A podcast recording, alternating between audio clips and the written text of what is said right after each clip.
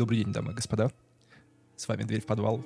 С вами Влада, Сеня и Миша. Сегодня мы будем обсуждать такой хороший сериал, таких хороших маньяков. Вы просто улетите. А, Мы не романтизируем маньяков и серийных убийц, не нарушаем российское законодательство, не призываем к насилию, а рассказываем истории, которые, к сожалению, произошли в жизни. А, Мы шутим, потому что юмор помогает преодолеть страх, это нормальная реакция психики, и если вы чувствительный человек, которого может травмировать true crime, то, пожалуйста, не слушайте нас. Мы не проводим журналистские расследования, а занимаемся исследованием открытых источников и предлагаем свои рассуждения, которые не претендуют на абсолютную истину. Ну скажи, кто нашел этот сериал. Скажи, скажи, я хочу услышать это. Но мне кажется, это был Миша. Вы что, обалдели, что ли? Это я нашел, я нашел Хорошо, этот сериал. Влад нашла сериал от моих любимых казахов. В этом выпуске будет много кумыса, много степей и много вечной скачки на лошадях. И много степеней. Целых две из трех. А, мы заранее извиняемся за то, что мы неправильно произносим имена, фамилии, населенные пункты. Все это возможно. А еще мы очень сильно извиняемся перед казахами. Мы будем вот- весь этот выпуск шутить про кумыс. Мы очень извиняемся. Но самое, так скажем, искреннее извинение за то, что мы не сможем передать ту атмосферу из-за обильного количества мата, которое будет вырезано из этого выпуска. В Ну, принципе... Как? Как? Как просто? Вот есть фраза из двух слов «э», э, «э», и все. То есть это максимум, что мы можем. Ну да, к сожалению, выпуск без мата, но э, чтобы вы понимали, все время, что готовился материал к этому выпуску, мы общались исключительно матершиной в Вы можете в стиле посмотреть... этого, этого сериала. Да, посмотреть сериал и понять, из чего состоит наш диалог в Телеграме. Две недели последние. Самое главное, что нам это приносит удовольствие. Конечно. Итак, э, мы сегодня начнем тогда с того, что мы смотрели сериал 5.32. Это такой казахский сериал, который мы смотрели на казахском ютубе, я так понимаю. Казахстанском только, я думаю, правильно будет. Корректно. Корректно будет говорить казахстанском. Хорошо, секс-работники из казахстанцы, я понял. AI Tube это называется. В общем, если вы соберетесь смотреть, смотрите обязательно там, потому что там кровища, там все это не вырезано, без цензуры, а обязательно там. Вот. А, У нас сегодня будет много историй, на самом деле. Скорее всего, выпуск будет состоять из двух частей. Вот, поэтому мы заранее просим прощения, но нам не стыдно.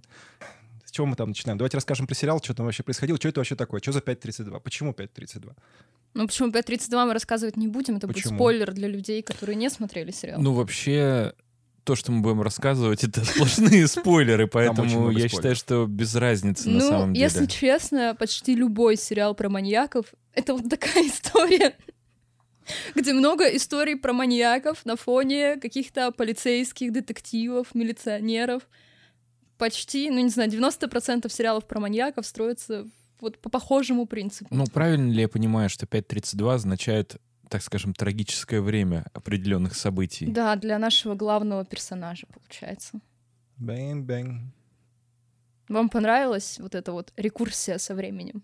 Не, ерунда. Это две претензии к сериалу. Это э, After Effects и название. Все остальное вообще прикольно. Ну, честно говоря, э, в целом мне понравился, он крутой. Тут большая проблема с тем, что иногда просвечивает дырка в кармане. Ну, типа, видно, что его снимали за не очень большой бюджет. Вот. Иногда это немножко видно, и ты так немножко подкринжевываешь слегка, ну, чуть-чуть местами. Но потом такой, да. И наливаешь себе еще стакан кумыса и продолжаешь смотреть. Вот. А в целом мне очень понравились и главные герои, что Шалкар, что Думан. Оба, оба прикольные. Вот, что старый Шалкар мне поначалу вызывал только глухое раздражение, честно говоря. Особенно там первые несколько серий. Вот. Но потом как-то втянулся. То есть вся эта линия стала хоть как-то поинтереснее, потому что поначалу вся связывающая... Ну, там две линии, получается. Одна, где Шалкар с Думаном э, расследуют всякое, а вторая, где Шалкара везут куда-то. Ну, поначалу это Давайте непонятно куда. как-то повествовательную линейку немножко выстроим и дадим нашей аудитории, чтобы они понимали хотя бы, о чем мы говорим. Начинайте. А, в общем, история о бывшем следователе, которого зовут Шалкар. Шалкар. Это то, о чем говорил Сеня. Шалкар у нас есть молодой, а есть Шалкар старый. И эти две повествовательные линии связываются в одну благодаря автомобилю. Э, Сериал начинается с того, что к Шалкару, для нас еще неизвестному персонажу, приходит молодой милиционер, полицейский, я не знаю, как, Это кстати, в. Казахстане называется. Ну, Это как, след- как милиционер или полицейский? А что у них написано? Ну, они все как бы... К нему пришел сотрудник Следователь. сле- следствия, да. Пента, короче. Вот к нему приходит молодой следователь и просит его помочь с расследованием дела.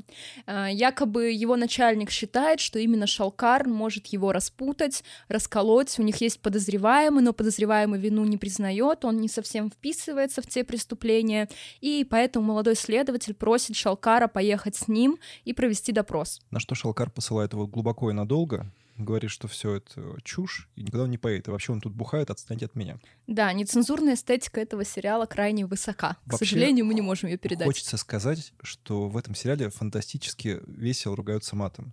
Половина сериала вообще на казахском, то есть, ну, ты смотришь с субтитрами, тебе ок. Вот. И самое забавное, когда субтитры, субтитры, субтитры, а потом какое-нибудь такое слово, которое ну, прям в сердечко влетает. Вот, и опять субтитры идут. Да, очень странно, кстати, что на казахском мата нет. А ты не Мне слышал, кажется, как многие люди армяне? матерятся на русском языке, на самом Но деле. я не услышал ни одного казахского матерного слова, да. Мне кажется, они довольно, может, не такие всеобъемлющие. Да не, они там пишут же, они там пишут, ну, как бы субтитры как, ну, как есть. То есть с матершиной совсем. То есть они говорят на казахском, вставляют матерное русское слово, но именно казахского матерного слова я за весь сериал, кстати говоря, ни разу не услышал. Они вообще есть? Ну, должно быть, наверное. В каждом факт. есть же... А ты не обращал внимания, что, например, какие-нибудь, ну, как это политкорректно так сказать, ну, гастарбайтеры вроде того, что приезжают, они тоже... Мигранты из стран ближнего зарубежья. Всё вот верно. так это называется политкорректно. Гастарбайтеры, в общем, э, между собой разговаривают, и там какая-то, не- ну, типа речь, речь, речь, потом... И Русский опять- мат, а Да, да, потом да. дальше речь. Не знаю. Но моя бабушка татарка материлась на русском, хотя она знала, естественно, татарский. И когда ее спрашивали, почему так происходит, она говорила, что Аллах по-русски не понимает, поэтому материться надо по-русски. Но это как... э, а, нельзя же... Неплохо. пи- Пить нельзя, но ночью под крышей по чуть-чуть. Пока Аллах не видит, можно. Да-да-да. Пока бога нет, можно. Пока Бога нет, все можно. Ну так вот, а, после чего Шалкару дают папочку. В папочке он видит некоторые фотографии, которые ему его триггерят в, прошлое, понимает, что ему срочно необходимо помочь в этом деле, выбегает, садится в машину и, собственно, не уезжает. Тут начинается эта арка сю- сюжета. А дальше повествование выстраивается совсем просто. А, Мы имеем дело с автомобилем, в котором сидит Шалкар и молодой следователь, и имеем дело с прошлым Шалкара, когда он был молодым следователем и расследовал всякую жесткую вообще жесть из Казахстана. И он рассказывает о своих делах молодому следователю.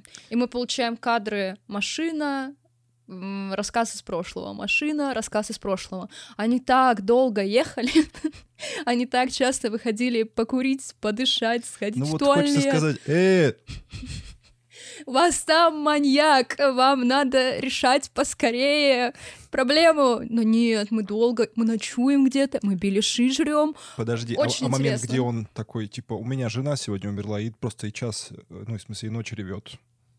Ну, жена Ну, это как раз та серия, где они и остановились, по-моему, на ночлег. Да, это да. единственное место, где они сделали остановку. А так, да, там Долгую о- о- очень, очень, да, очень много остановок. Причем остановки не просто вышли покурить, как бы освежились и дальше поехали, а остановились, пошли на озеро. Что-то там на озере потусовались, пошли. Там остановились, пошли в поле, погуляли. Ну, как-то так, конечно. Я понимаю, что с художественной точки зрения это нормально, но выглядит это, кстати, не супер реалистично. Но- С другой стороны, э, мне кажется, слишком постно было бы... Постоянно ехать в машине? Да, Ну, вот я тоже постоянно самое хотел сказать, да. машине. То есть Поэтому, в принципе, допустимо э, Да нормальный нет, всё художественный нормально. прием. Вообще, у меня очень мало претензий к этому сериалу, и мне он кажется, ну, качественным. Все сделано очень даже неплохо. Вообще очень хотелось сказать, что когда ты привыкаешь к рафинированным американским маньякам, ну или европейским, мани- э, Ну, не знаю, Вань. и тут ты такой открываешь казахов, а там начинается какой-то, ну, прям... Ну вот следующий, который вот мы сейчас смотрим, читаем, да, вот он тоже такой нерафинированный, мягко Хотя говоря, паренек. Да. Мы Я, будем общем, делать про Джеффри иду. Даммера. Джеффри Даммер. Джеффри Даммер. Так, спойлеры, спойлеры. Надо, надо пикать это дело. Не нужно запикивать, пусть люди знают, что им ждать от нас. Я, когда слушал последнюю, последний записанный подкаст наш, Я очень долго смеялся, когда ты начинала говорить Уильям Дефо. Уильям Дефо! Это. Я почему-то не Ну внимания. давайте, давай, давай, давайте дальше. Ну вот, они едут в машине, Шалкар рассказывает о своих прошлых делах, и из этих прошлых дел мы узнаем, что у него был напарник, Думан, пока мы не знаем, что с ним произошло и почему их пути разошлись. У Шалкара была и девушка, потом девушку убили, и поэтому у него появилась другая девушка. А, Потом появляется вторая девушка, и она становится женой Шалкара. Но, к сожалению, все его отношения, все его социальные связи рушатся по ходу этого сериала. Причем, мне кажется, отличие главное это- этого сериала от всех остальных, там ни одного светлого пятна вообще Там вообще чис- нет чистая хтонь. Просто какая-то жесть. Вот знаете, вас обычно создатель сериала немножко расслабляет, дает каких-то позитивных эмоций, показывает, что добро все равно побеждает. А ну вот нет. есть какое-то тут нет. Да ощущение. Да нет, тут есть пара моментов, например, там, там где, А, короче я говоря, понял, Туман знакомится со своей девушкой. Девушкой, да, врачом. Вот, это раз. Во-вторых, это как это, сваты, да, получается, самого этого Шалкара. Тоже такая достаточно позитивная получается И Ага. чем сценка. все это закончилось, Ты еще Миша? свадьбу вспомни, ага. Ну, свадьба, ну, первая половина на самом деле достаточно хорошо, хорошо идет. Но в целом там есть на самом деле такие положительные, интересные какие-то их... Короче говоря, все светлые пятна, которые есть в сериале, они завязаны просто на дружеских таких отношениях между двумя главными героями. Вот и все. Мне причем Но и понравилось они, тем не менее, они есть. Я просто к этому говорю. Мгм. Мне еще понравилось, в принципе, что вообще у америкосов, если посмотреть сейчас... э, Америкосы. Ты их так называешь после 24 февраля или что? Ты угадала. Нас пока не мобилизовали, поэтому мы можем так шутить. Хорошо. Так вот, эм, очень забавно, что у- в американских сериалах ты сейчас не увидишь человека с сигаретой. Ну, в принципе, потому что, ну, если ты пос- посмотришь в основном, Ну, редко, редко. их щас, там да. мало. Я тебе объясню, Я смотрю прикол. сериал про Дамера, и там курят нон-стопом все. Подожди. Потому, тут смысл в чем? Что есть э, возрастные ограничения. Вот эти все PG, не G, вот эта вся фигня. А, если ты показываешь сигарету, это приравнивается к трупам, к трупам и кровища. То А есть любой фактически сериал ты- про маньяков все Вот, 18 вот, плюс. вот. Но в целом, э, даже ты смотришь, и ты, ну, я отвык от того, что там столько матерятся в сериалах, что столько курят, что постоянно бухают. Это какой-то такой очень прикольный вайп создает. Ну и вообще там достаточно реалистичная какая-то картина отношений. То есть Диалоги довольно Да, диалоги да. достаточно такие. И я заметил, что ни один казах ни разу вообще не попытался, когда на него наезжают, вообще дать заднюю. Да, да, То да. есть все извиняются ровно тогда, когда, ну, как бы с обеих сторон есть какое-то либо раскаяние, либо понимание, что такое. Если один наезжает, например, на- как начальник, да, там, на Шалкара, он вообще до последнего не будет не извиняться, вообще даже рот свой не закроет. Там, да, был момент, где он, типа, вернулся после попойки к, нач- к начальнику, и начальник ему говорит, ты чё? Он говорит, сам ты чё?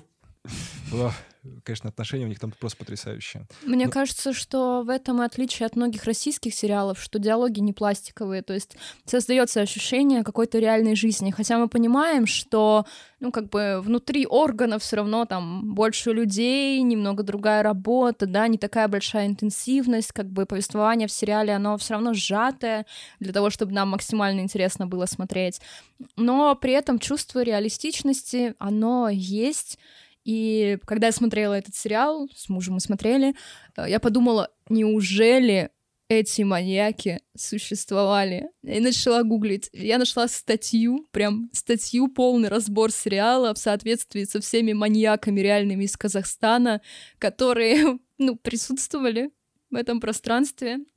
Меня это, конечно, ужаснуло, потому что маньяки в сериале 5.32, они супер жесткие. Я такого жесткие. набора жести давно не видела. Владка, я тебе тут беляшиков принес. Покушать Спасибо, не хочешь? спасибо. Не, не, Ну, что-то кстати говоря, хочется. э, знаешь, что нужно сказать, что э, они так или иначе, каждый из них не является прям списанный, списанным каким-то образом с какого-то определенного маньяка. Они все почему-то, некоторые детали каждого из них, они так переранжированы, да. да. и переплетаются. Ну, мне кажется, это Вот интересно сделано. Так, чтобы это вот, ну, как-то в купе. Короче говоря, набрали маньяков, Да. взяли какой-то самый кор, а остальные всякие детали раскидали, видимо, как-то Мне кажется, да, пропорционально. основной образ, он чувствуется, ну, как бы, к какому маньяку референс, а дальше он уже детали между собой смешаны, как пазлы. Возможно, это просто специально сделано, чтобы даже те, кто знали историю этих маньяков, не, ну, не обламывались, грубо говоря. То есть, что все равно что-то новое для них. То есть, вообще, мне кажется, хорошая, хорошая тема для кино и сериалов — это немножко приукрасить, посмотреть с другого угла, либо что-то поменять, чтобы просто тебе было интересней. Ну, то есть просто переложить там книжку или реальную, или реальную жизнь на, на кино или сериал — это не самая, мне кажется, лучшая идея.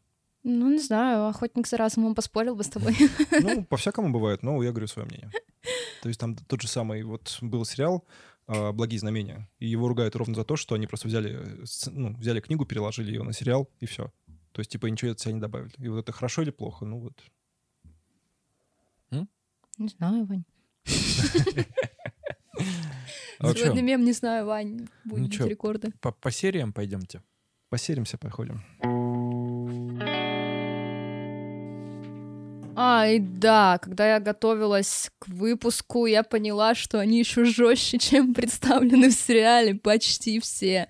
Ну, то есть режиссер, а режиссера зовут Алишер Утев, он не пытался напугать своего зрителя, потому что если бы он хотел его напугать, он бы использовал ровно те детали, которые были в уголовных делах, сто процентов. Я, кстати, вот тоже, вот э, мы, по-моему, с Михой обсуждали, или с тобой, я не помню, что я поначалу вообще не понял, что он без руки. Да, мы это втроем обсуждали. То есть, типа, ты смотришь, ну, что-то как-то странно он водку наливает в первой серии. Такой думаешь, почему? Ну, может, пьяный просто. А потом бах, когда до тебя доходит, что он однорукий, и причем это, до меня это дошло, когда он себе, ну, вот, вот эта серия прошла на эту тему как раз. А до этого как-то, ну, это вообще не читалось. Ну, с вами обсуждали, что Паша первым определил, что у него нет руки, потому как он открывал пиво одной рукой, что ни один нормальный человек так пиво открывать не будет. Паш, привет. Ну что, начнем По сериям. Мы не будем обсуждать каждую серию детально, для того, чтобы вы получили удовольствие от просмотра. Мы думаем, что этот сериал заслуживает вашего внимания.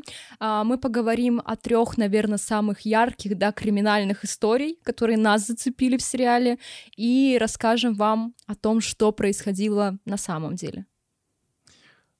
Мне досталась серия, которая мне почти больше всех понравилась. Наверное, лучше всех мне понравилась «Девушка и Беляши». Ну, наверное, она такая самая прикольная получилась. Ну, как вот образ.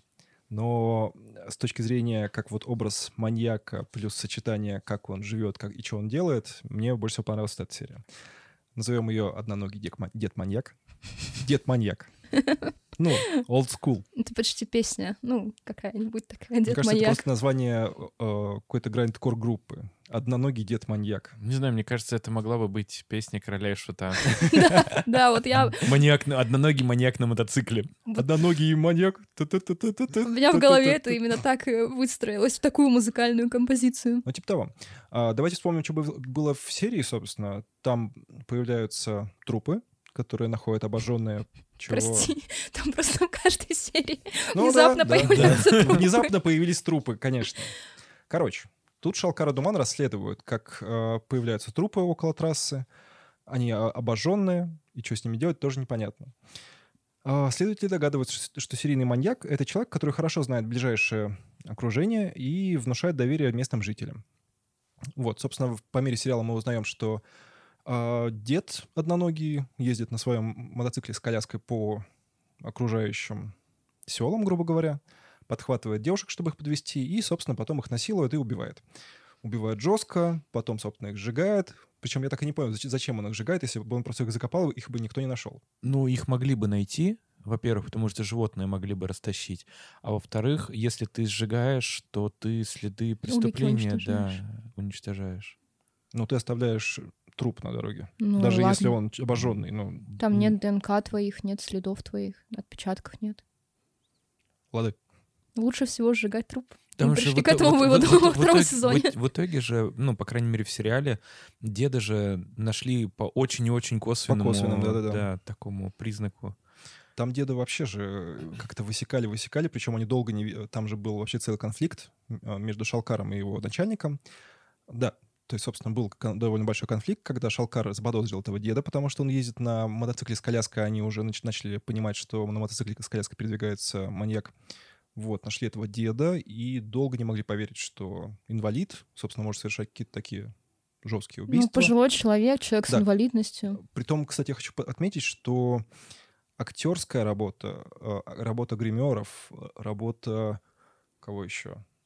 Ну, тех людей, которые собирали всю эту амуницию, как вот он выглядел, как он был одет, это просто вообще космос. Потому что дед похож на э, сериал не «Улица разбитых фонарей», а... Попер... Да, нет, подожди, как он назывался-то? Где Ларин был? Улица разбитых фонарей. Он на Ларина А, похож. убойная сила. Убойная Какой сила. Убойная Убойная сила. сила. Вот дед похож на Ларина, как, как, как будто бы он постарел и немножко сошел с ума. Мне кажется, на Казанову больше. На. Каза- А, на Казанова, да-да-да-да-да. Я а, про- не то, не то сказал. Может, и Казанова. есть Казанова. Казанова, да. Может, так закончилась его жизнь. А если Приехал это из такая рекурсия? Нет, Казанова убили. Так он А его- сделал вид, что он его... Это как Пушкин Дюма. Подожди, ты хочешь обсудить, как Пушкин и Дюма, это один и тот же человек. Пап-пап-пап. Да, короче говоря, Казанова из улицы разбитых фонарей переехал в э, Казахстан и стал реальным И убийцей. съехал с ума немножко.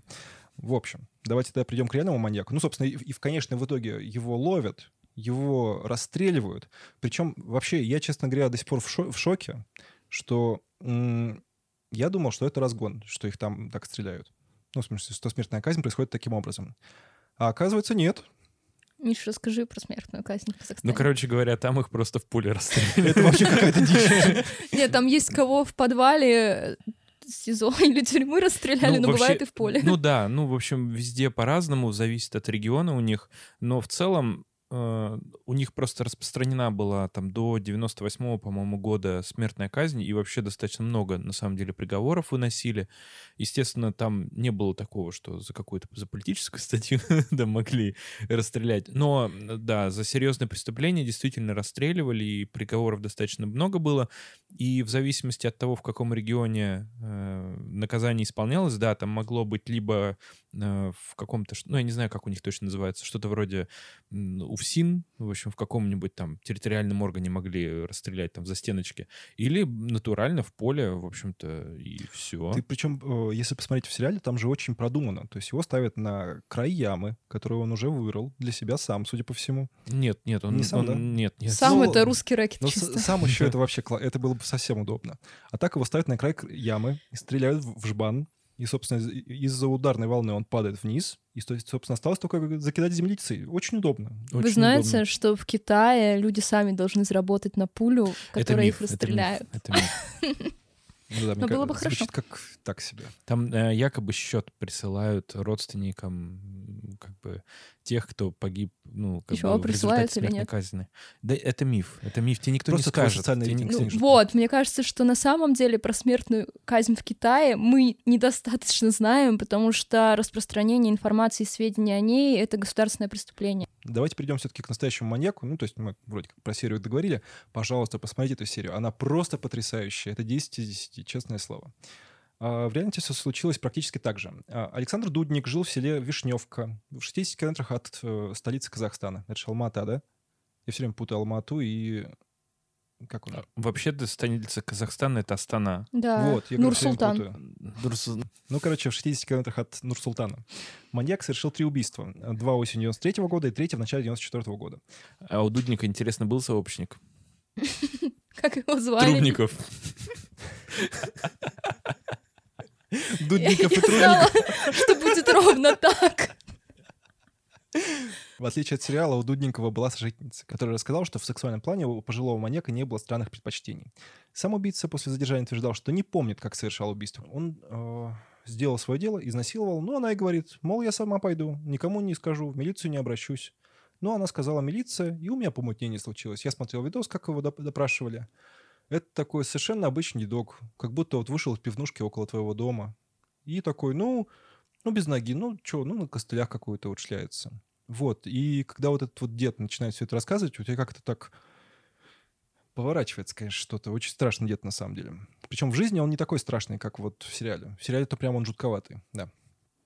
Напоминаем вам, не доверяйте пожилым людям, не доверяйте людям с инвалидностью, не доверяйте людям в гипсе, не доверяйте подросткам. Вообще Вот никому не доверяйте, да. Все люди могут представлять угрозу. Самое главное, доверяйте своему адвокату. Остальное не, не нужно. Да, Миша? Это правда, кстати говоря. Вот. Нет ни одного случая, когда адвокат бы убил своего доверителя. Как вам такое? Подожди. Зато куча раз, когда доверители убивали своего адвоката. Мне кажется, мы прошлись по Мишиной больной мозоли. Да нет, нет, ну Знаешь, как просто ты живешь с этим так. знанием? Нормально. В ходе расследования Дудников показал, куда выкинул сумочку одной из жертв. Маньяк, как и в сериале, попытался ее сжечь. Внутри сумочки лежали ключи, которые подошли к дому убитой. Пу-пу-пу. Ну, собственно, это было доказательством того, что он виновен.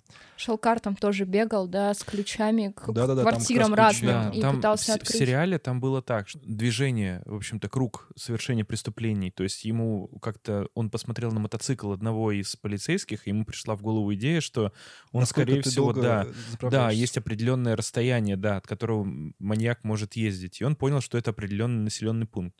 Вот. Потом они начали искать э, мотоциклистов. Но проблема была вся в том, что все СМИ и все, ну, как бы, все, все окружение в этом городе, все в этом районе говорили о том, что ни при каких обстоятельствах, ни в коем случае нельзя, э, там, чтобы вас подвозили, действует маньяк, очень опасно, то да все. Тут подъезжал Вот. такой милый дед, дедушка Да, и говорил, а как бы у него, то есть в этот момент, когда Шелкар понял, что это инвалид, и у него есть мотоцикл на ходу, у него вообще дважды два сложилось, и он уже хотел его задерживать. Но э, его начальник его остановил от того, Вообще что якобы... момент. Хор- про- Прости, да, да, да, что вот начальник его как раз остановил.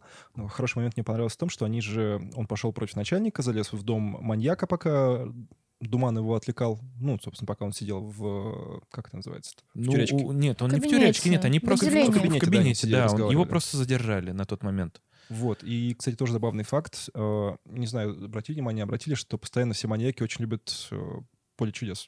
Ну, в этом сериале, я имею в виду. Мне кажется, это просто прикол. Популярная э, программа была в то время, и это так совпало. Мне казалось, кажется. кажется, что это просто режиссерский прикол такой. Мне кажется, это режиссерский, да, то есть это специально. То есть, мне кажется, ну, поле чудес, там же страна дураков.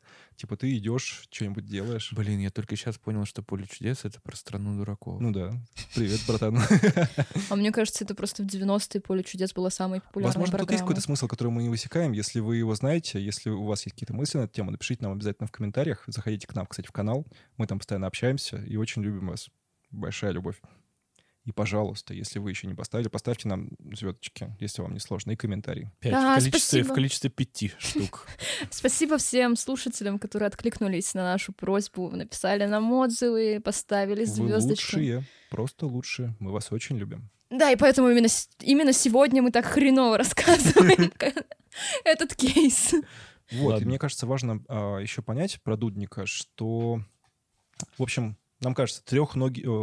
Почему трехногий, господи, почему? Трехконечный. Трехконечный. Так вот, а, кажется не очень логично, что мотоцикл как-то связан с одноногим человеком. На самом деле тут он просто ездит на мотоцикле, на мотоцикле с коляской, который, собственно, он может управлять даже с одной ногой.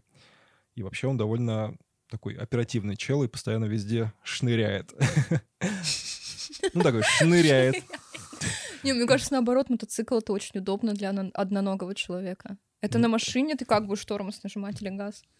В зависимости от отсутствующей Не, ноги. Подожди, у него же Эм. там коляска, она все это фиксит. Там же нужно баланс держать. Как он будет баланс с одной ногой держать? Не знаю. Ну, правильно, он никак он упадет. Тренировался на балансборде и потом сел на мотоцикл. Действительно. Вот э, какие там 70-е. У нас, знаешь, вот как нам написали про то, что мы, издева... мы смеемся над аутистами, нам скажут, что мы смеемся над коллегами. Да, да. На мы- балансборде тренировался. Мы над... Спасибо большое за тот комментарий. Мы его учли, и теперь мы все это вырежем. Вот, собственно, правоохранители уверены, что Дудник наваливался на жертву, когда та сидела в коляске, а насиловал, когда были мертвы. В общем, дед оказался некрофил. Ну, вообще интересно было, да, что вот так вот а, обстоятельства, которые реально из дела, они вот так вот перекликаются с сериалом. Потому что в сериале там получилось как, что а, Шелкар понял, что, в общем-то, это дед. Почему именно дед? Потому что э, жертвы понимали, что он вроде бы как бы... Доверяли, да, да, человеку. доверяли ему, несмотря на все предупреждения, что сделает коллега. И он нашел Называй его сумочку. калекой, он человек с Ну, а как? инвалидностью. Калека тут — это оскорбление, наверное. Коллега это в Да. контексте. Я прошу прощения, значит, я потому что не знал. Вот. А, прошу прощения у всех коллег. И он, значит, поехал в дом а, к маньяку, нашел женскую сумочку. По, по всем адресам де- убитых девушек он проехался, и самую буквально последнюю он смог открыть.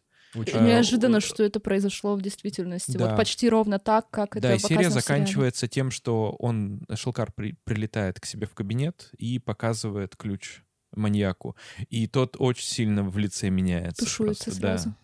Там причем он же сам себя, он, он себя вел довольно так, типа, ребята, когда вы меня отведете домой, я вообще-то старый больной человек, и так очень наглым. Вот когда Шалкар ему под нос сует ключ, он, конечно, да, сразу меняется в лице.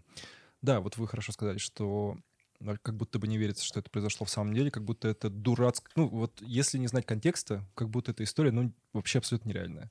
Что какой-то одноногий дед ездит на мотоцикле и убивает девушек. Кто вообще к этому деду сядет? Кого, зачем ему кого-то насиловать? Следующая серия, о которой мы расскажем в этом выпуске, посвящена убийствам в Казгу. Это университет в Казахстане, естественно. Правда, что ли? Да, убийства произошли на территории студенческого городка. Это пятая серия в 5.32. Э, Шалкар рассказывает историю из прошлого об убийствах на территории местного института. Маньяк в ночное время нападает на студенток, насилует их и убивают. Главной зацепкой для следователей становится выжившая после нападения девушка. Так они понимают, что она стала первой жертвой маньяка. Он испуга... ну, как бы он испугался, не стал ее убивать и просто ее отпустил. Она не видела его лица по сериалу, но помнит его голос. История для самой девушки в сериале заканчивается очень трагично, потому что она, естественно, рассказывает о том, что ее изнасиловали в своей семье, ее жених отказывается от свадьбы, и дальше ее, ну, грубо говоря, сгнобили родственники. получается. Вообще сама история этой девочки очень трагичная, потому что она долго отказывалась от своих показаний, говорила, что ничего не было, я не имею никаких претензий, я не буду ничего рассказывать. Шалкар на нее надавливает, и Думан, ну, и, Шал, и Шалкар, и Думан, вот, они долго-долго на нее давят, называют ее всяческими словами интересными. Она в итоге приходит на опознание этого маньяка, когда они его выводят в последней серии, и потом ее жизнь заканчивается. Вообще жуть. Вот так патриархальное общество влияет на жизнь женщины. Феминизм. Вообще, кстати говоря, странно, потому что э, что мешало этой девушке, ну, так скажем, Уехать. современную социальную жизнь, в общем-то, вести? Потому что, например, невеста Шелкара, она с ним до свадьбы жила, то есть, ну, у них какие-то половые отношения, ясно, что были. И как бы у них все нормально, при том, что у них и с той, и с другой стороны родственники, ну, там, поют традиционные песни, то есть они такие, ну, аутентичные, в общем, казахстанцы. Я думаю, что вопрос, вопрос прежде всего в семьях. Да, есть какие обычаи на- в семье, как правило, я думаю, на Нет, а в этом. чем проблема просто найти нормального челикса и... Может, типа, она его любила уйти? страшно. Нет, я думаю, что дело в воспитании и той, тех социальных норм, которые ей навязывала семья постоянно. И именно поэтому для нее, наверное, отказ от женитьбы и вот это отношение к ней со стороны семьи становится ну, веской причиной для того, чтобы совершить суицид. Ну, вообще, это такая не очень ловкая тема про... Как, как это называется? Victim blaming, да, же правильно? Ну, ну да, да. Ну, это вообще дичь, на самом деле. То есть говорить, что девушка там сама в чем-то виновата, мы это не поддерживаем. И те, кто так делают, фу. Да, жертва никогда не виновата в том, что на нее напали, ее изнасиловали или ее убили, вне зависимости от того, как она выглядела, как человек себя вел. Даже если вы сели в машину к незнакомому человеку, вы не подразумеваете, что он планировал вас убить. Всегда убийца виноват в совершении преступления, а не кто-то другой. Да? Ну, если она не надела А, и да, и юбку при нет. Нет, есть поведение, которое увеличивает твою, твои Вик- риски стать жертвой, да. Виктимность называется, да, все верно. Просто проблема вся в том, что э, ви- виновность с точки зрения уголовно-правовой и, ну, моральной, да, как бы такой вот парадигмы, безусловно, ни при каких обстоятельствах не может быть жертва оби- ну, обвинена в чем-то. Но с другой стороны, э, при определенных обстоятельствах можно было, например, ну там точно избежать каких-то обстоятельств. Но это скорее правило безопасного поведения. Вот, Ну да, есть да. Поэтому здесь речь, когда говорят об ответственности, тут не совсем ответственность жертвы, это просто, ну, ну как это сказать, Не- Ну, не- можно неумный, было- неумный выбор, в общем. Можно было не идти через темный лес ночью, например, одной, чтобы избежать чего-то. Ну, просто, типа, обойти как-нибудь. Но при Ну, этом человек не виноват. Ну, даже если он пошел по темному лесу, он не виноват в том, что его там убили Просто или есть обстоятельства такие, вот, наверное, Влада тоже встречалась, когда ты, ну, у тебя нет варианта, то есть ты оп- оказываешься в каких-то, ну, в какой-то местности, и у тебя нет такой опции, типа, не быть здесь. как бы ты все равно пойдешь по какой-то, ну, такой, знаешь, подозрительной, опасной какой-то аллее или еще что-то к какому-то там к остановке или, ну, к людному месту. Все равно ты, все люди с этим сталкиваются, и от этого, к сожалению, никуда не деться. И обычно именно в таких местах на самом деле ловят. Нет такой... Э, нет такого правила, наверное, у девушек э, вечно всю жизнь ходить по темным аллеям. Да, да, да, в темном парке. Да, обычно это как бы либо изменение маршрута, потому что вот, например, как в случаях с девушками, да, э, в сериале там всегда какая-то экстра такая вот ординарная ситуация происходит, где они оказываются одни. У меня была, кстати, ситуация, когда мы с родителями поменяли адрес, мы переехали просто в другой район, и я возвращалась вечером домой и села не на тот автобус и я поехала по вашему шоссе вместо своего. Мы живем на параллельных, получается, шоссе. И я не ориентировалась, что я могу просто пройти там условные 500 метров, да, и оказаться на нужной мне стороне. Я просто потерялась и думаю, где я еду вообще? И, как назло, у меня сел телефон, у меня нет пауэрбанка, у меня нет денег, чтобы вызвать такси откуда-то, и я просто не понимаю, что мне делать. И я попросила кондуктора дать мне телефон, Женщина согласилась. Э, моя мама не отвечала на мой звонок. Привет, мам, спасибо. ну, в общем, она уже спала просто. И я думаю, что мне делать? Короче, я вышла на ближайшей остановке. Оказалось, что я не доехала до дома вот совсем немножко, до тех самых, до того самого момента, где мне надо 500 метров пройти, я окажусь дома. И я поймала такси с руки. И при том, что у меня не было денег, как бы я объяснила ситуацию водителю. Водитель оказался замечательным и адекватным мужчиной, который отвез меня домой. И я пошла, поднялась, взяла деньги, спустилась, отдала ему, учитывая, что я ему не оставляла там телефон или что-то еще, он просто сказал, ну, давайте сейчас принесете деньги. Видимо, он понимал, что если он не заработает 100 рублей, я хотя бы окажусь в безопасности, а не на тормозном шоссе возле порта. Дай ему бог здоровья. Да, спасибо ему большое, потому что я не знаю, что бы я делала, если бы не он.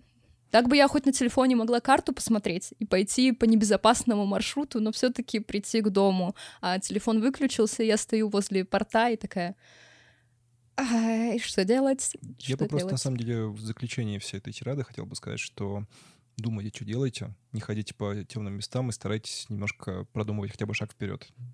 Ну, если бы я оказался маньяком, честно говоря, а, ко мне попало много жертв. Мы тут Например, проходили... первая, одна, одна из них была моя жена. Мы тут проходили тест на... Психопатию. Да, на психопатию, и я, опять же, склоняю вас к тому, чтобы посмотреть, что у нас это в телеге но я проспойлерю, что Миха ближе всех подошел к этой грани. Ну, не, не то чтобы близко, я нормально. Очень близко, очень близко. Вы думаете, что Миша такой адекватный, добрый, приятный, он же адвокат, что от него ждать? А вот мы тоже не знали, что от него ждать. Можно в Телеграме посмотреть. Подробности о реальных преступлениях журналистам э, рассказал полковник Габдрахим Миндешев. Тело первой девушки нашли на территории Казуграда зимой.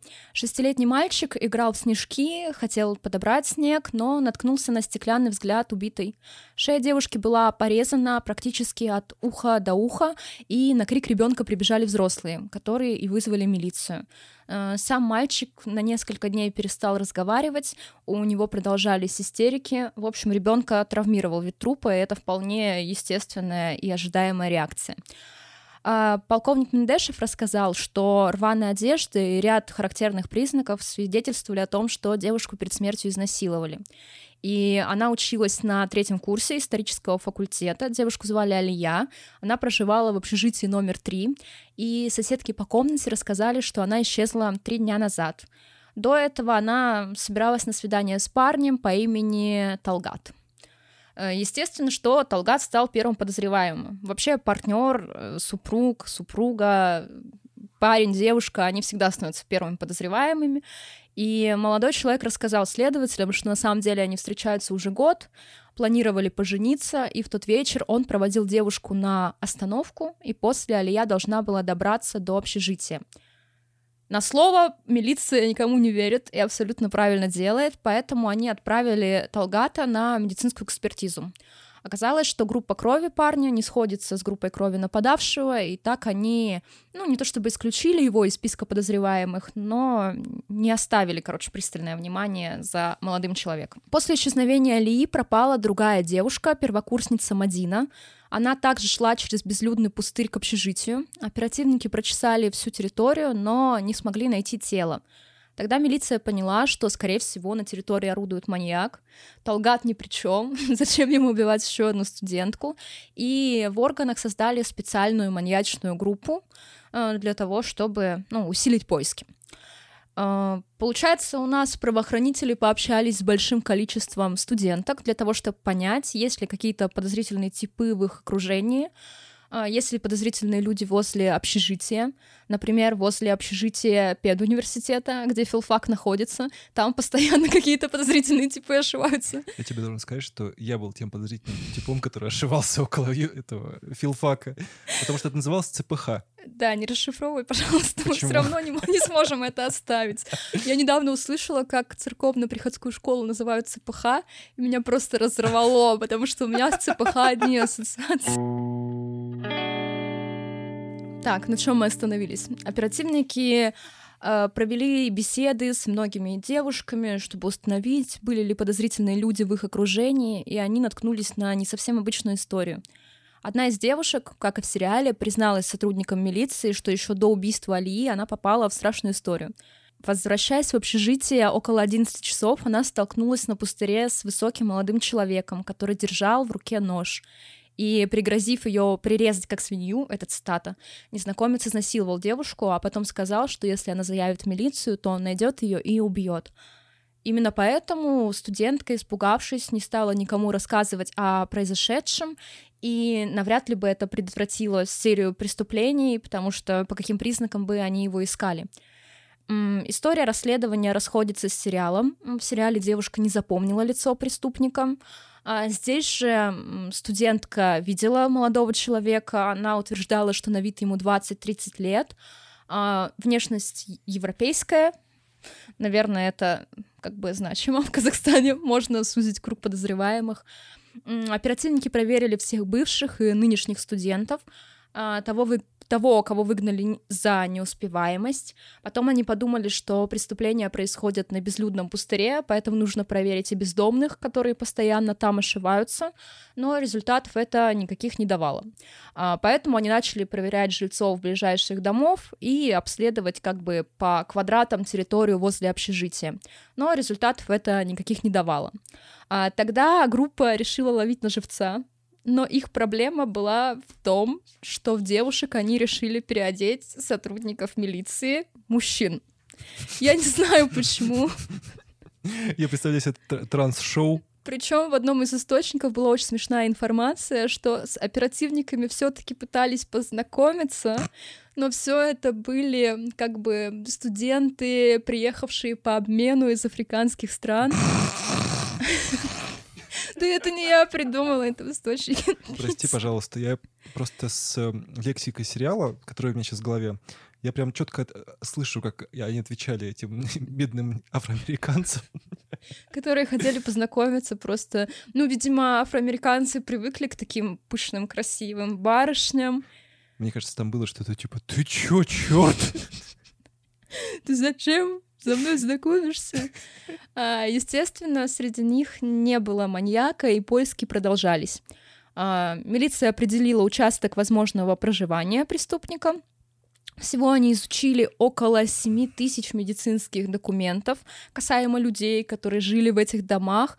И вскоре один из участковых доложил, что в доме на проспекте Аль-Фараби проживает подозрительный молодой человек, который именно по приметам похож на подозреваемого. А, Его звали Сергей Манжиков, и его доставили в отделение, где взяли анализ крови. Как и в сериале, анализ крови не сошелся с преступником. Они подумали, что ошиблись, и отпустили подозреваемого. Через несколько дней он вернулся в милицию и загадочно так сказал: "Я могу вам помочь найти маньяка". Короче, они все подумали, что он не очень адекватный, и потом этот молодой человек сказал, что у него в подъезде появился странный запах или в подвале появился странный запах, и нужно его проверить. Оперативники выехали на место, ничего не обнаружили, обнаружили, что их друг только, ну вот, не совсем адекватный новый друг. А, маньяк снова появился и убил девушку. Через несколько дней в Казуграде преступник напал на молодую пару, уже парня и девушку, то есть уровень агрессии рос, и уже каких-то стесняющих факторов стало меньше, и он ударил молодого человека ножом, а девушке приказал раздеться. А, маньяка спугнули случайные прохожие, к счастью, он не смог довести свой преступный умысел до финала, и выжившие смогли дать новые приметы, более подробные, в них милиционеры и узнали Манжикова. Оперативники выехали к нему домой. На допросах он держался хладнокровно и пытался все отрицать. Тогда кровь решили направить на дополнительную экспертизу в Москву. Оказалось, что лаборатория в Казахстане ошиблась, и у Манжикова та же самая группа крови, что и у их подозреваемого. А после результатов экспертизы преступник раскололся, начал рассказывать подробности. Оказалось, что тело Мадины, это та первокурсница, которая пропала, но ее труп так и не обнаружили, он закопал в том самом подвале э, под своим домом. Потом он жаловался на неприятный запах. Видимо, он думал, что если найдут тело, то надо как-то отвести от себя подозрения. А раз я такой активный, инициативный гражданин, который борется вот с непонятными запахами в подъезде, то меня и подозревать не будут. Украшения и личные вещи девушек он дарил своей сестре. У него тоже была сестра, как и в сериале. И своей возлюбленной. Девушка у Манжикова тоже имелась. А во время допроса он заявил, что жертв было намного больше, но потом отказался давать показания. А, В общем, вел себя ровно так, как и в сериале. А, Преступник пытался прикинуться дурачком, однако судебно-медицинская экспертиза признала его абсолютно вменяемым и здоровым. Манжиков падал на колени, молил о пощаде, говорил, что не надо меня убивать, я во всем раскаиваюсь. Но спектакль ему не помог, в 93 году преступника расстреляли в подвале Алматинского следственного изолятора номер один. Вообще прикольный на самом деле именно актер, который играл Актер маньяка. Мгм. Он очень здорово отыграл, но мне очень понравилась м, сценка с его э, просьбой покурить у следователей. А, Да-да-да-да-да. именно так работает следствие на самом деле. То есть у них есть какая-то вот такая вот... не хочу никого обидеть, но такая обманная жилка, будем так жилка, называть. Вот. Нет, не крысиная, обманная. обманная, да, такая, когда Шелкар э, пытается уговорить, значит, маньяка, ну, тогда подозреваемого, да, то, что сдай кровь, мол, при, поехали там, да что ты, ладно. Он говорит, а можно, говорит, типа, сигаретку? Он говорит, да, конечно, там, то да все. И когда он уже кровь сдал, а, то есть все, больше интереса у следствия к этому нет, он просит еще сигаретку, его просто посылают. И все. Да-да-да, мы с Михой это уже обсуждали, он уже акцентировал на этом внимание, говорит, что это прям вот sad but true. Я вообще думала о том, что следователям, которые работают с такими тяжкими преступлениями, им очень тяжело. Не в плане того, что им жить тяжело, понятно, что им тяжело, но это их работа, а во время допроса. То есть ты не можешь сказать человеку, типа, ты чмо вообще, ты столько народу убил, как я с тобой могу разговаривать? Тебе нужно проникнуть к нему в доверие, ну, как бы затереться, чтобы он считал, что ты его друг, чтобы он тебе максимально все рассказал, все подписал, что ты от него хочешь, чтобы он тебе поверил. Миша там говорил что-то про шашлык. Да. В общем, к слову о шашлыках. В общем, мне досталась шестая серия этого сериала первого сезона. А, она посвящена каннибалам. То есть вообще э, там сама история строится на том, что есть три каннибала, которые убивают молодых девушек и едят их. Об этом мы не знаем сначала. В этом Ну, и прикол, что Я мы в этого общем не и целом знаем. сначала Мгм. объясню. Это что, собственно, три каннибала. Вот, тут внезапно находят труп одного из каннибалов, начинается какая-то движуха, Шалкар и Думан пытаются все это дело расследовать, но параллельно вместе с ними а, один из братьев убитых, э, убитой девушки охотится на этих маньяков и уничтожает их любым способом. И, собственно, заканчивается все довольно дурацкой, по-моему, сценой.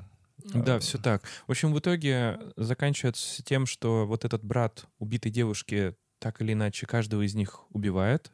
Как, как работала эта троица в сериале? Они тусили у себя на хате Вызывали втроем, вызывали проститутку, Секс-работница. Ну, секс-работницу. Я сегодня услышал, э, простите, простите, Давай, давай. я тебя прерву, а, работники коммерческого секса. Работники. Тоже красиво, да? Да, в общем, вызывают работницу коммерческого секса. Вообще, кайф, давайте теперь это Зашло, зашло. Да.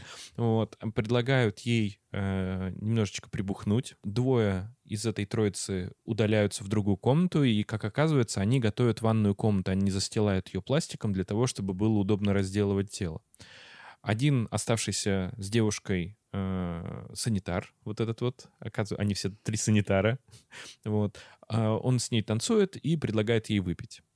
А, Она отпивает немножечко и сразу же выплевывает жидкость, по-моему, в сериале. Она спрашивает, что вы мне подлили, что произошло, на что они отвечают, это чтобы, мол, ее дисбактеризировать, чтобы потом съесть. Чтобы червячков не было. Да, чтобы червячков не было. Они ее противоглистным напоили или Вы что? так и Я не понял, что поняла. это произошло. Да я типа, думаю, что это просто, ну, как бы мем такой. Он, он никакого отношения к, ни к реальной медицине, я думаю, не имеет. Я думаю, что это просто такой, ну, просто для зрителя. Мем смешной, ситуация ну, страшная. типа того, да. Да.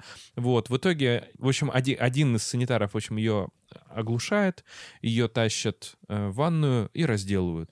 А впоследствии из нее готовят шашлык, который Невкусный. невкусным оказался. Подожди, шашлык невкусный, потому что девушка секс-работница.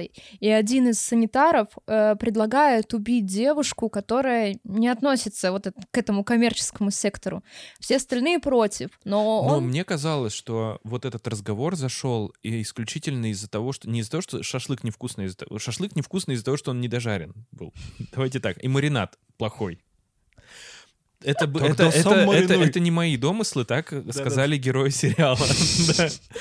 Вот, ну, в общем, да, один из этой троицы предлагает э, кого-нибудь помоложе найти, и похищают, соответственно, молодую девушку. Да, вот эту девушку это сестра вот этого мужчины, который офицера, который в итоге их всех убивает. Роковая ошибка. Я так поняла, что он в Афгане был из сериала. Да, он как раз, да, он как раз вернулся из Афгана.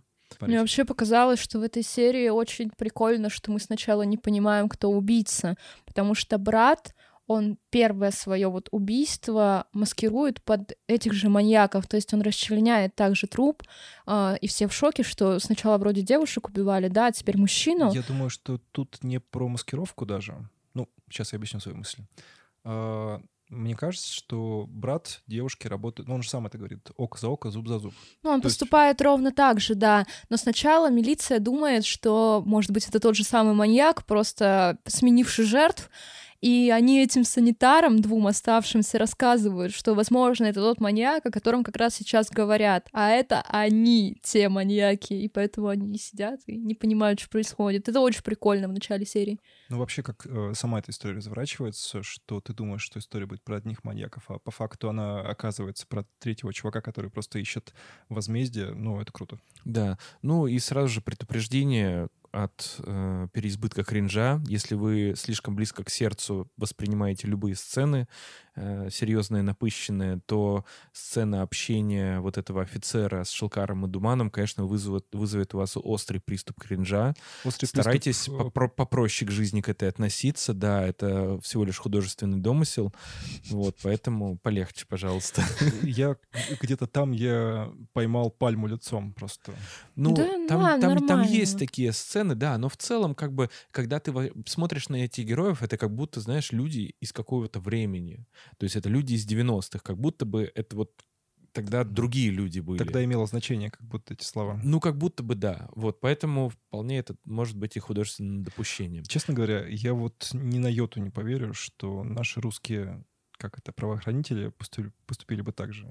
Да, они бы точно бы не поступили бы так же бы, потому что, э, как правило, преступники, они действуют хаотично, безответственно, соответственно, ни, о каком возвращении речи идти не может. А в тот момент, когда э, если бы они его даже отпустили, да, и сразу же бы в розыск объявили и сказали, что вот искать того-то, э, мы там его последний раз видели там-то, им бы за это прилетело бы просто очень серьезно, несмотря на то, что он там им угрожал оружием, опасным для их жизни, не будем рассказывать. Как Вот, будто бы в этом сериале вообще много таких моментов, которые завязаны на чести, достоинстве, обещаниях. Как будто э, про дворян русских сериалов, а не Ну, про то есть там был момент, Про где... казахских дворян.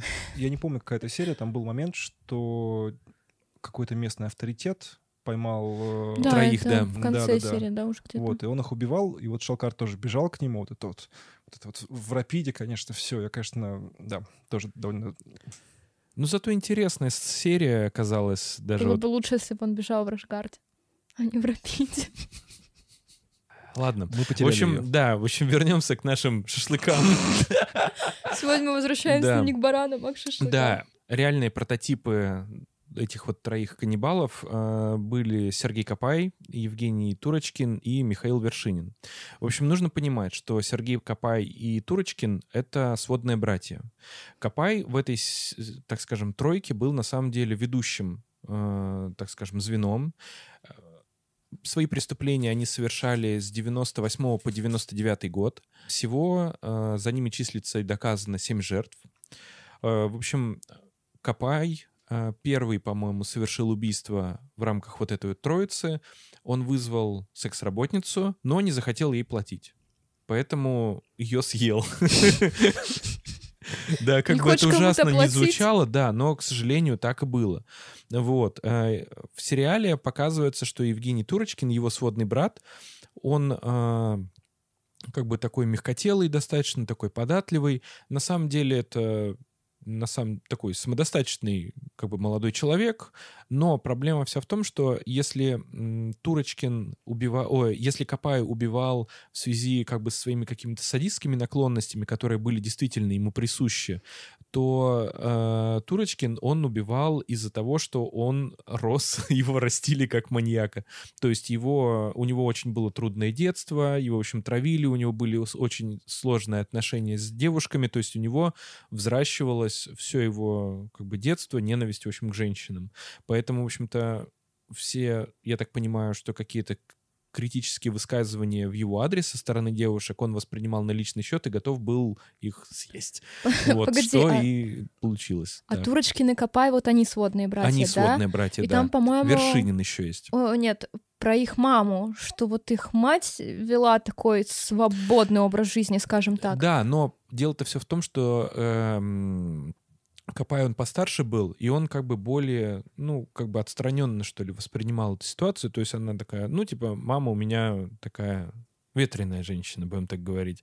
Вот. То Турочкин, естественно, это его очень сильно травмировало, из-за этого у него сложилось очень такое странное отношение к женщинам и, ну, в общем-то, привело к очень трагическим результатам. Нужно также сказать, что есть еще третий, да, герой, это Михаил Вершинин. В общем, что их связывало вообще? Как они познакомились? Любовь к мясу. Любовь к мясу, да, во-первых. А во-вторых, все они работали в психиатрической больнице Алматы. Они были санитарами, а Вершинин был медбратом. У него было образование среднее специальное, значит. А, В общем-то, на общих пьяночках, я так понимаю, что они как-то познакомились, но Вершинин, он э, почему вписался в эту всю тусовку? Внимание, из-за того, что он интересовался true crime ом. Слушай, Опять, опять это, опять это всплывает. Ну да, в общем, э, в общем, не было особой подоплеки, почему именно он стал как бы совершать преступление. То есть обычно не описывается там его сложное детство или какое-то особое отношение. Он просто как бы такой, я, мол, люблю true crime, хочу стать центром внимания. Вот. А идеология всей этой троицы, она основывалась на том, что э, они хотели бороться с секс-работой. Хорошо. А, Тогда вопрос следующий. Как они пришли к каннибализму? Это была попытка спрятать трупы, это была попытка поесть, им, может, не доплачивали. В чем прикол? Не, я думал, что это... Я думаю, что на самом деле это у них был какой-нибудь локал мем, который дошел слишком далеко. То есть он такой, если я кого-нибудь убью, я точно захаваю, например. И ему сказали, ну что, слабо, и пошли-поехали. Ну, в общем, на самом деле никто не говорит. Э, Скорее всего, Копай на самом деле просто начал разделывать и как бы всем остальным предложил. И все поддержали его. Ну, Копай из них, по-моему, самый отбитый был просто. Да, он самый отбитый был. Он еще, по-моему, раньше работал в полиции, ну, В в, органах, милиции, да. в милиции, да. Еще тогда полицию не изобрели. Полицию тогда изобрели только в США. Да. Вот, не, полицию в Германии еще до этого Ага, изобрели, вот, я тебе так скажу. да. Ну вот. Но суть не в этом. В общем, э, у него действительно были такие садистские наклонности, он был такой прям ну, маньяк-маньякович, короче говоря. И ничего удивительного в том, что вот такое лицо какие-то такие страшные преступления совершало. Миш, а у него были очки, как у маньяка? Не знаю, нет, нет, он, ход- он не ходил в очках, как у маньяка. Вот. В общем, всего было семь жертв. А, Это были девушки э, секс-работницы с 18 до 25 лет. Э, Кого-то они ели сами, кого-то из кого-то делали заготовки, э, чье-то мясо просто продавали, к примеру. Угощали знакомых Уж- там. Угощали знакомых. Подождите, да. заготовки, ты имеешь в виду очпачмаки или пельмешки они Ну, я думаю, что что-то вроде тушенки. Или фарш. Или фарш. Не, фарш он быстро загуляет. Вот, а туда он Миша- тушняк. Миша говорит как эксперт, и меня это сейчас пугает. Как большой любитель баланес, я вам Как объясняю. бы прошло э, 20 минут с того времени, как Миша сказал, что если бы он был маньяком... э, Первой то- жертвой бы стала Катя. Нет, первая Не-не, жертва была бы другая девушка, Сначала он сказал, них- что, он, что была бы первая жертва, потом он сказал, что он бы много кого покосил. Теперь выясняется это. Михаил. Ну, вполне возможно, видите, Вершинин, он тоже был любитель тру крайма, и смотрите, куда это его привело. Возможно, что моя следующая жертва, вы будете виноваты в том, что я кого-то убил. Мы иронизируем, конечно. Да. Ир- самое иронизируйте страшное, дальше. Что Вот. Миша наш адвокат. И если Миша... Я не знаю, что мы будем делать без Миши. Найдете какого-нибудь другого дурачка, где он будет резать это все дело. Я же люблю порезать. Резать. Звуковые дорожки. А, ну да, он же еще режет. Кажется, Вот. одно к одному. В общем, э, если в сериале э, следствию не пришлось искать на самом деле этих каннибалов, то в действительности э, следствие в один момент зашло в тупик, потому что пропадали девушки э, в каких-то местах, как, так же, как в сери- в сериале, находили просто останки людей. Э, Они нанимали секс-работниц, э, которых в последующем убивали практически в одном и том же месте. И в итоге э, из этой вот сообщности как бы девушек оказались две, которые пережили их нападение. И, соответственно, их э, допросили, допросило следствие и сразу же приехали на квартиру э, Капаю. Капай сразу же сдал всех своих подельников и все. поскольку м, совершались преступления там 98-99, то есть на тот момент уже смертную казнь, в отношении смертной казни был наложен мораторий в Казахстане, и они, э, им назначено наказание пожизненное лишение свободы.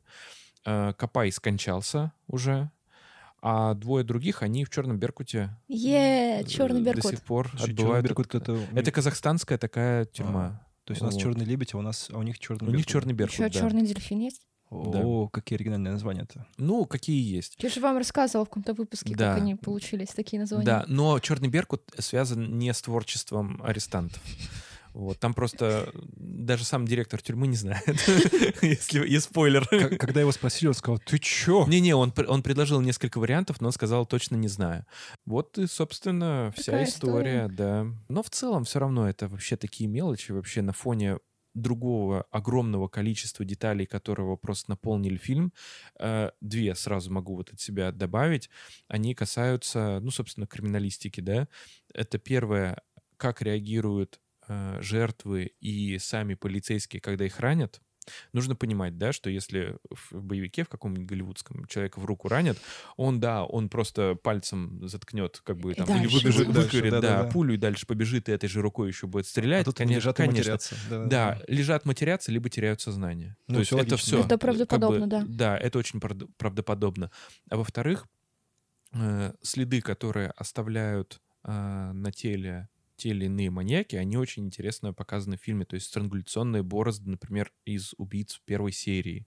Они, ну, я видел настоящую как бы Так. странгуляционную борозду прямо на настоящем Интересно, человеке. где ты ее видел? Миха Миша? опять нас э, очень радует подробностью. Миха, не закапывайся, пожалуйста. Да, нет, я просто был, был на настоящем вскрытии, как Да, бы. да. Да-да. Вот, и это вот... Да что вы мне тут вообще лечите, я вас убью. Shut up, I kill you! Я читала интервью с девушкой-гримером, которая работала над этим проектом с режиссером Утевым, и она рассказывала, что для нее как раз такие проекты, они очень интересные, потому что ей хочется сделать максимально правдоподобно, и поэтому для этого сериала она очень долго изучала фотографии, а, переда- э, программы про True Crime, рассматривала, как это близко выглядит. Ей, конечно, было тяжело и эмоционально тяжело, но для того, чтобы максимально реалистичную картинку сделать, она пошла на такую дотошную работу. Это ну, в круто. общем, да, это заметно очень сильно, и действительно это прямо вызывает восхищение на самом деле. То есть то, что вы видите, вот как вот следы, раны, это все вот очень близко к настоящему. Так и выглядит.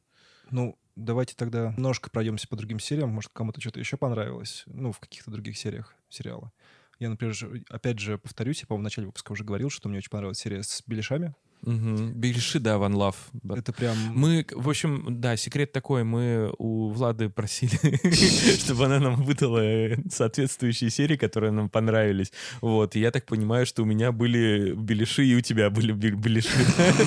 У всех были беляши. Но история с беляшами, она нереалистичная. Это такая отсылка к э, истории каннибала Николая Джумагалиева, который получил кличку Железный Клык. Он убил и съел минимум 9 человек, а еще интересно, что он сбегал из-под заключения и прятался очень долго в горах. Возможно, мы сделаем про него отдельный выпуск. Про него есть криминальный триллер, он называется «Три». Так что не исключено, что когда-нибудь отдельно посвятим время и этой истории. А тетки с беляшами не было. Если бы она была, я бы вам ее на двоих предложила. Да, и смотрите, у нас следующий выпуск будет посвящен также одному из маньяков этого сериала. Если вы действительно хотите, так скажем, без спойлеров, с удовольствием, в общем-то, послушать, мы вам рекомендуем в течение этой недельки посмотреть весь сериал. Он, к сожалению, не такой уж короткий. Там, Там по-моему, 16. нет, там, по-моему, 12, Нет, 12, по-моему, 12 серий. 16 это с методом. Больше, больше. Да, Там- серии 12, там от больше. получаса до часа идут. Смотреть интересно. Вообще сериал ни разу не провисает. Он немножко тяжело смотреть из-за того, что там откровенные достаточно сцены.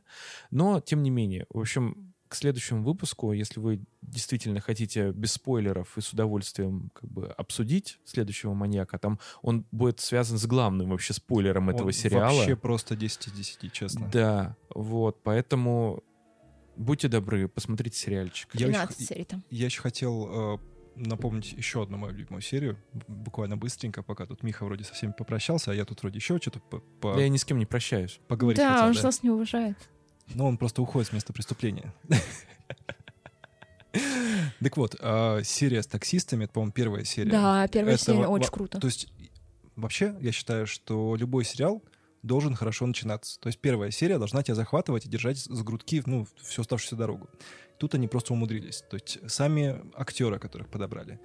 То есть э, актер, который сидел на переднем, ну, то есть за рулем, и актер, которого он, типа, подбирал, это просто такой тандем. Ты Актер с заднего сидения стал супер Чингисхан просто. для девчонок из Казахстана. Я читала, что там его даже жена записывала какие-то истории в ТикТок, чтобы такая, это мой муж, хватит. Ну да, и он, он такой очень харизматичный мужик, и, ну, прям, правда, респектос. И то, как он э, совершает свои убийства, вот этой вот цепочкой с э, зубьями, прям, правда, интересно. И вот эти места... И я хочу еще, да, я сказал про таксистов, и я хочу особо подчеркнуть, насколько красиво, черт возьми, в Казахстане. Как они там вот что они не выезжают куда-нибудь за, за город, что вот эти озера, речки, степи, господи, как красиво, боже ты мой. Че, в Казахстан хочешь уехать? Конечно. Знаешь, А. в наше время, знаешь ли, довольно модно уезжать в Казахстан, я слышал. Да. Давайте еще так. Если каким-то образом этот выпуск дойдет до создателей сериала 5.32, огромный вам респект. Нам очень понравилось. Правда, Да. давайте сделаем шатаут. Эти ребята просто супер крутые. Мы дико респектуем. Ребята, если вы нас слушаете, жму руку. Итак, сегодня мы проговорили про сериал 5.32. Мы обсудили нескольких маньяков. Я надеюсь, что вам было интересно. Выберите историю, которая вам понравилась больше всего. Напишите нам в Телеграм или в комментарии. Скажите, какая серия вам больше понравилась. Правда, обязательно посмотрите сериал, он крутой. Мы дико рекомендуем. Если вам понравились даже любой сериал из тех, которых мы обсуждали, этот лучше. Практически даже Майнхантеры мне нравятся меньше. Не согласна. Doubted. Не согласна. Охотник за разумом вообще. Ну, хорошо. Но они хорошо. разные, они разные. Они разные, да. Ну, я говорю субъективно. Мне больше понравились казахи, потому что они более прикольные, что ли. Они ближе все не по духу. Он просто к вам хочет уехать, поэтому если вы его пригласите, он очень обрадуется. Открываю бутылочку кумыса. Мы, наверное, будем заканчивать. Рад, что вы провели это время с нами. Э, Я надеюсь, что вы успели по- под нас покушать. Хотя, наверное, не советую под эти истории кушать.